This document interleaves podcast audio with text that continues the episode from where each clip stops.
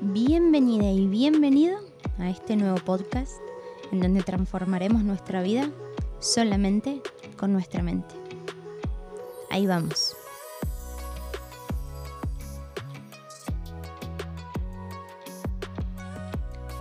En el día de hoy me gustaría hablar un poquito acerca de una pregunta específica y muy linda, aunque un poco polémica, que eh, literalmente en el momento en que la entendí, la acepté y no puse resistencia, mi vida se transformó. ¿Por qué? Porque la pregunta es, ¿prefiero tener razón o prefiero estar en paz? ¿Qué es lo que pasa? Yo continuamente y capaz se sientan identificados con esto, todo el tiempo quería tener razón. Peleaba, discutía, trataba de convencer a la otra persona de que pensara como yo, cuando en realidad la otra persona, al tener experiencias, vivencias y un círculo completamente distinto al mío, obviamente que no va a pensar igual que yo. Pero me costaba tanto entenderlo y era tanto mi sistema de pensamiento egoico que estaba ahí diciendo no. Hay una sola forma de ver las cosas y es la tuya.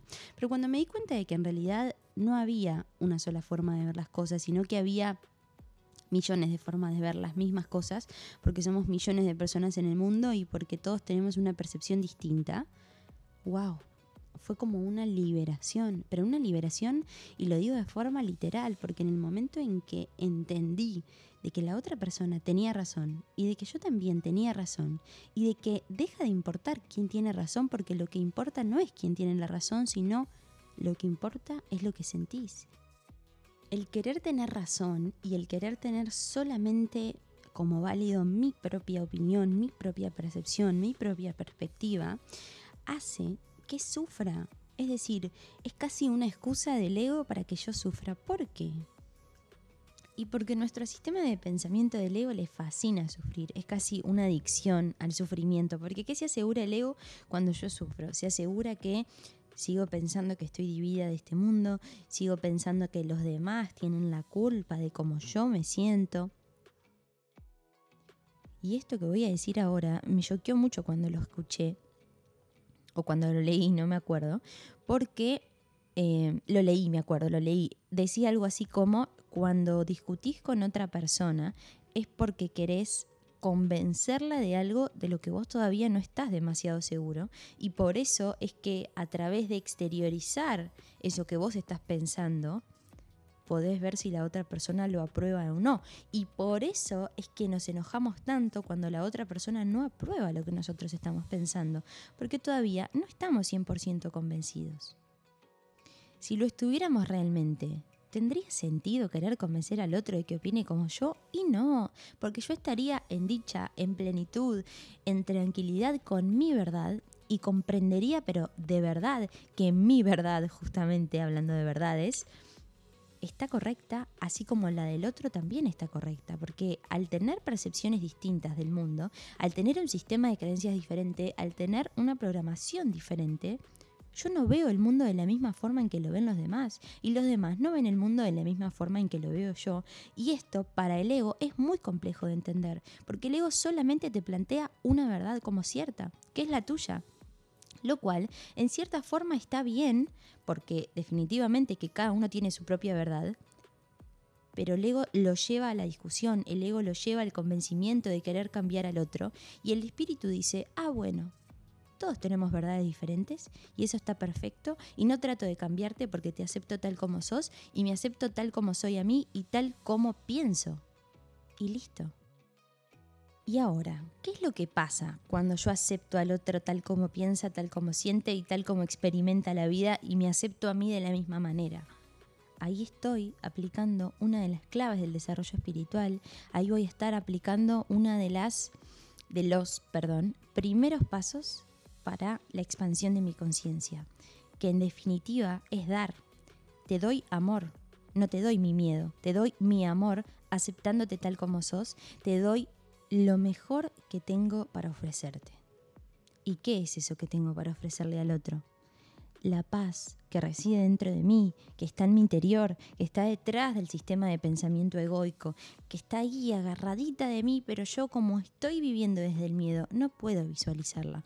Pero cuando yo ofrezco esa paz que está en mí, y proyecto esa paz, que detrás lo que tiene la paz es amor, aceptación, tranquilidad, dicha, plenitud, ¿qué me va a volver? ¿Qué me va a mandar la vida a cambio de lo que yo estoy dando? Lo mismo. ¿Y cómo se va a manifestar esa paz en mi cotidianidad? En muchísimas maneras. Solo basta experimentarlo, solo basta comprobar de que en el momento en que vos das amor, paz, tranquilidad, es lo mismo que te vuelve. Dicho esto, vuelvo a repetir la pregunta. ¿Prefiero tener razón o prefiero estar en paz? Hoy es mi responsabilidad elegir cuál es el enfoque que quiero que tenga mi vida. Durante muchísimos años en lo personal elegí tener razón, elegí ir a choque, elegí generarme sufrimiento, pero hoy, con todas estas herramientas, no elijo tener razón porque entiendo, automatizo, comprendo que tu verdad es tuya y es válida y que la mía es mía y también es válida porque las percepciones que tenemos del mundo son completamente diferentes. Porque aparte, y con esto cierro, ¿no les parece que con nosotros mismos ya tenemos suficientes?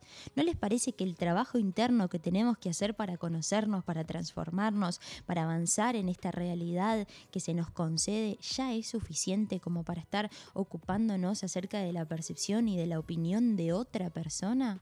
No, para nada, bastante tenemos con nosotros y a partir de darnos cuenta de esto es que podemos realmente empezar a transitar un camino en paz y un camino que me ofrezca lo que yo quiero que me ofrezca. Y lo único que buscamos todos los seres humanos, consciente o inconscientemente, es amor, es paz, es plenitud, es dicha. A nadie le gusta sentirse mal, a nadie le gusta ir al choque, a nadie le gusta los sentimientos negativos que nos produce el sistema de pensamiento egoico. Entonces, si no nos gusta, ¿no será tiempo de empezar a caminar diferente?